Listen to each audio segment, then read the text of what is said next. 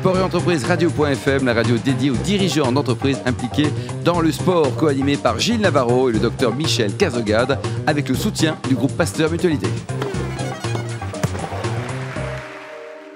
Bonjour à toutes et à tous, bienvenue à bord de Sport et Entreprise Radio.fm, la radio à 100% dédiée aux dirigeants d'entreprises impliqués dans le domaine du sport. À mes côtés pour co-animer cette émission, le docteur Michel Cazogade, président du groupe Pasteur Mutualité. Nous recevons aujourd'hui dans les salons de l'hôtel Madrigal un invité extraordinaire, champion olympique de descente à ski en 2006 aux Jeux de Turin, j'ai nommé Antoine Deneriez. Bonjour Antoine. Bonsoir. Tonio, Tonio, dans le milieu du ski. Ou euh, comment t'appelais aussi Comment il t'appelait J'en ai pas mal de surnoms, mais je. Lucho, Alpha, il t'appelait Je peux pas, je peux pas dire tous les surnoms que j'ai eu. Tonio, c'est le mieux. Tonio, c'est le mieux. Alors Antoine est né le 6 mars 1976 à Bonneville. C'est où Bonneville, Antoine? C'est dans la vallée de l'Arve, entre Genève et Chamonix, et euh, quelques minutes de Morillon, mon village natal. Et qu'est-ce qu'on fait quand on est à Bonneville et qu'on est en âge de marcher? Qu'est-ce qu'on fait? Ben, euh, donc c'était juste pour la clinique. J'étais, je suis, je suis né, enfin, je suis de Morillon, donc oui, d'accord. Morillon, Morillon, tu faisais quoi? Tu descendais? Les gamins à ski parce qu'il y avait que ça à faire l'hiver. C'était le, seul club sportif, donc euh, tous les gamins euh, skiaient dès dès qu'on savait marcher. Ouais. Est-ce que tout petit déjà, tu, tu pensais que tu ferais du ski plus tard ou que tu ferais carrière dans le ski? J'y, oui, j'y croyais, c'était mon rêve. Et c'est vrai que depuis tout petit, je, pensais un peu qu'à ça assez rapidement. Ouais, dès le ski club, j'avais un, j'ai eu la chance d'avoir euh, une idole qui était, faisait partie du ski club et qui, était, euh, qui a fait une dizaine d'années de Coupe du Monde. Donc c'était un peu l'exemple du village. Qui était? Philippe Vernoret. Philippe Vernoret, oui. Donc qui n'est pas très connu du grand public, mais qui a fait deux fois les Jeux Olympiques, les Championnats du Monde, qui a fait des places dans les 10-15 en Coupe du Monde. Donc euh, quand on est, quand on est minot, voilà, ça impressionne. Michel Cazogade, c'est formidable de naître dans une petite ville à la montagne ou à la campagne, parce que les activités sportives, elles sont naturelles. Oui, et alors je me demande s'il y a des sportifs de haut niveau comme vous dans le ski qui ne sont pas nés dans le village. Parce qu'en fait, tous les souvenirs que j'ai, Guachel, euh, Famose, euh, enfin Mir, euh, ça, ça moi je suis pyrénéen. ils sont tous nés, même actuellement, nés dans, la montagne. D'ailleurs, il y avait une espèce de dichotomie. Moi, j'ai fait mes études au lycée de Biarritz. Mm. Et euh, il y avait la, course des clubs de plaine, donc on courait pas. Ceux qui venaient de la plaine, ils couraient pas avec ceux qui venaient de la montagne. Donc ça veut dire déjà qu'il y avait, les clubs il y avait une sélection. il, y a un circuit de course citadine et voilà. Il y a un très bon, une un très bon club de ski au Racing Club de France. Ah bien sûr, ils ont, il y a beaucoup de gens une section, à Paris. Ils ont une section ski très importante. Mais ils n'ont pas de médaille, de médaille olympique. Eh bien je sais pas, je sais pas parce que. Vous avez une colle. Il faut, oui, c'est une pas colle. Préparer cette non, on, va dire que oui. On va pas voir dans le nu, on va dire que oui. mais non, mais c'est sûr que ça aide quand on est dans, quand on est et qu'on habite au pied du télésiège, ça aide pour faire du ski, ça c'est sûr. Alors Antoine Denerias, vous avez une, une, progression linéaire parce que vous, bon, vous faites les comités comme tous les enfants de, tous les villages des Alpes et, des Pyrénées, et ensuite vous intégrez euh, l'équipe de, France, euh, comment, des jeunes, c'est ça? En fait, j'ai même sauté le comité. Moi, j'étais euh, directement club district, donc c'est le, vraiment le, le, petit rassemblement au niveau Grand Massif, donc là où je viens. Et puis, euh, en fait, on m'a repéré euh, en junior euh, dans un groupe qui n'était pas encore équipe de France, mais qui, qui, était géré par l'équipe de France en junior. Donc, j'ai sauté l'étape comité pour rentrer directement en équipe de France en junior. Et puis après, bah, j'ai eu une progression euh, en dents de scie quand même, linéaire, mais pas forcément avec des grands coups d'éclat. On va dire mais... progressive. Progressive, voilà. Vous, n'avez jamais brûlé les étapes Non, j'aurais bien aimé, mais j'ai jamais vraiment réussi, certaines fois. Il faut dire que vous avez un gabarit un peu atypique pour un descendeur, notamment. Vous êtes grand, 1m90, il n'y a pas énormément de grands skieurs dans, sur les, le plus grands, dans les plus grands. Et vous étiez pas, vous pesiez pas 130 kilos comme les meilleurs euh, descendeurs autrichiens. Non, bah, non, mais 1m89 et 100 kg, c'était déjà pas mal. C'était bien, mais c'était pas. À l'époque, je me rappelle qu'on me disait il faut prendre du poids pour aller plus vite en descente. Ouais, ça c'était cette époque-là. dans le temps d'avant, ça. C'est qui me regarde. non, Michel D'ailleurs, moi, d'ailleurs, j'ai appliqué la méthode. J'étais déjà dans les gros, gros, gabarits à mon époque. Il y avait le chauffeur qui était un peu plus grand, euh, Svindal qui était balèze ou Hermann Mayer, mais. Hmm. Non, j'étais déjà dans les beaux gabarits. Vous, avez, vous avez quand même skié contre euh, Hermann Mayer, euh, qui était euh, l'une des. Bodé Miller. Bodé Miller, l'américain, quelques sommités. Mm. Vous attendez longtemps pour avoir votre premier podium en Coupe du Monde, qui est aussi votre première victoire en Coupe du Monde? C'est ça. Parce que vous attendez, mais une fois que ça arrive, alors là, vous prenez tout toute la part du gâteau. Là, hein. ouais, c'est arrivé un peu tout d'un coup. Là, j'ai brûlé une étape pour le coup. mais oui, j'ai fait deux ans, deux ans de Coupe du Monde pleine sans rentrer une seule fois dans les 30. Après, j'ai réussi à rentrer, à faire une fois quatrième à Val d'Isère en 98. Puis de nouveau, une période un peu de. De vache maigre. De, galère, où on se pose des questions, on n'avance pas, on ne sait pas trop pourquoi. Et puis après, j'ai reconstruit. Euh, j'avais l'été 2001 un pied presque en dehors de l'équipe où à la fin, de, fin des, stages d'été, c'est moi qui payais mon hébergement alors que mhm. d'hôtel, alors que j'étais 35e mondial.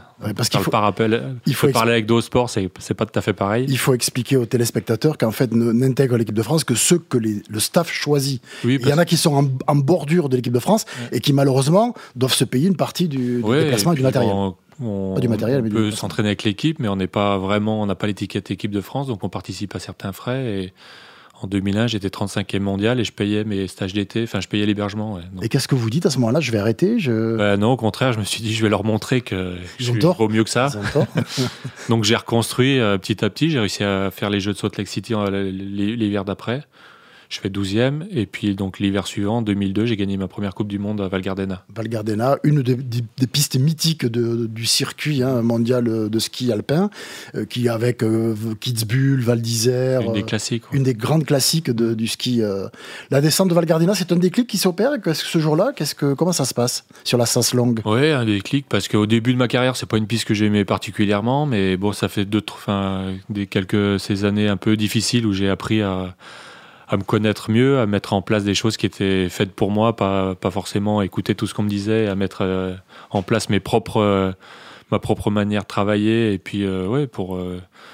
j'ai beaucoup appris dans les périodes compliquées pour, pour revenir et être encore plus fort. Et puis, du coup, on, on arrive à tout mettre en place pour, pour construire la première victoire. Et puis, du coup, ça ça permet de, valider ce travail et puis de le remettre en place plus facilement derrière. Vous étiez allé au jeu de Salt Lake City, ensuite vous, allez, vous gagnez Val Gardena Je gagne Val Gardena. Et ensuite, qu'est-ce qui se passe ensuite? Eh ben, J'arrive pendant 2-3 ans à faire, faire des saisons plutôt sympas où j'arrive, bah, je gagne une deuxième fois Val Gardena, je gagne euh, en Norvège à Kvitfjell, je fais quelques podiums en Coupe du Monde. En descente, En descente, Super G, j'étais dans les, j'ai fait mon meilleur résultat 5e, 10e. Déjà pas mal. Mais j'ai jamais réussi à monter sur un podium. Mmh il a, il a le profil, c'est-à-dire qu'il est, il est, taillé, il glisse très bien. On l'appelait le, on t'appelait d'ailleurs le, le, le, glisseur. Glisse, ouais, le glissman, entre autres. C'est-à-dire pour un, un, un dent sur la trajectoire. Explique-nous. Qu'est-ce que ça veut dire euh, La descente, c'est la, donc c'est la discipline de vitesse. Oui, ça je sais bien, oui. On fait des fois de 130, 150 à l'heure, où il y a des grandes lignes droites, où il faut, faut, savoir glisser. C'est le toucher de neige, quoi. Toucher de neige, d'accord.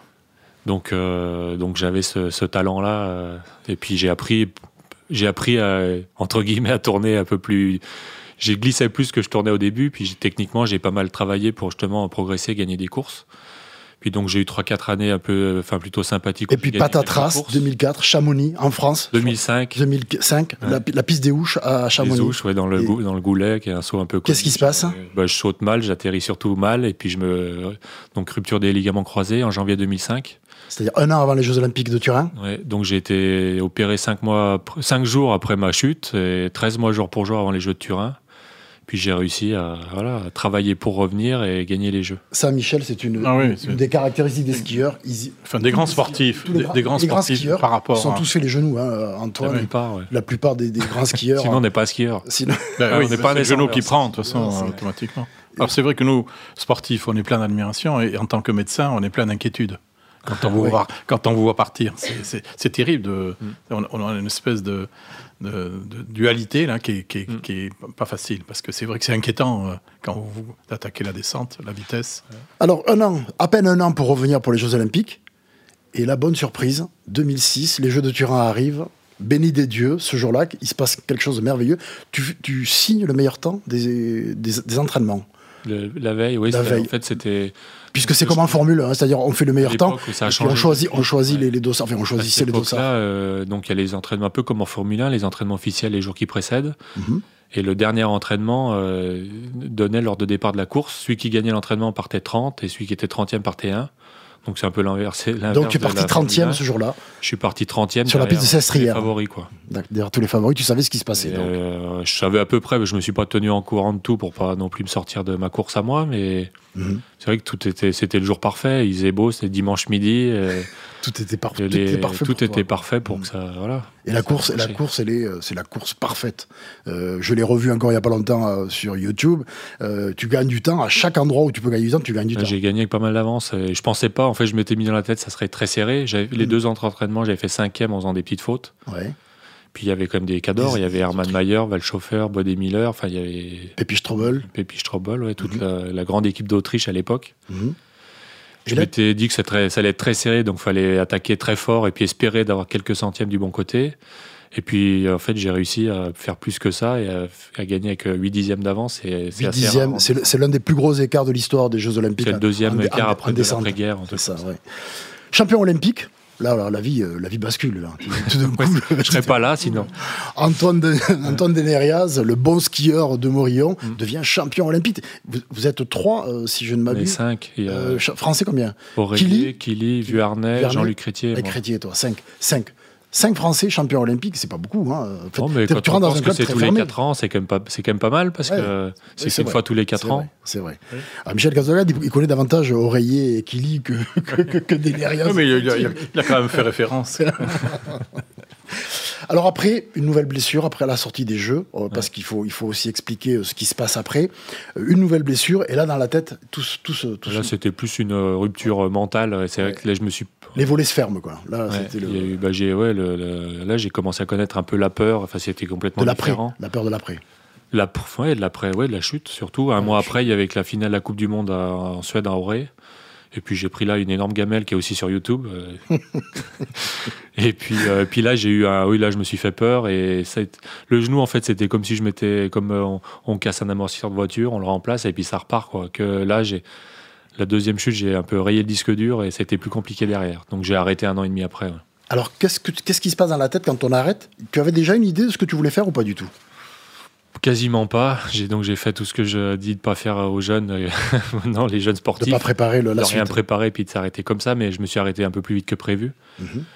Donc ça a été, j'ai l'impression, le jour où j'ai dit j'arrête, j'ai l'impression que je sautais dans le vide. Euh, enfin, c'est impressionnant quand même parce que du jour au lendemain, on sort d'une vie de 15 ans où tout est tout réglé, tout est organisé. Réglé, ouais, organisé, réglé. Puis surtout, on se pose pas de questions, on a des objectifs, on a, on a des buts et voilà. On vit pour. Du jour au lendemain, on se retrouve chez soi, on se dit, je vais faire quoi maintenant?